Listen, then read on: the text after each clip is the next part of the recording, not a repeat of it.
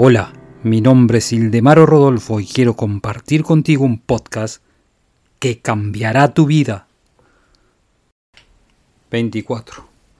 Este método fue usado por los grandes inventores, los grandes financistas y estadistas, y así lograron convertir la fuerza sutil e invisible del deseo, de la fe y de la confianza en hechos reales, tangibles y concretos en el mundo objetivo.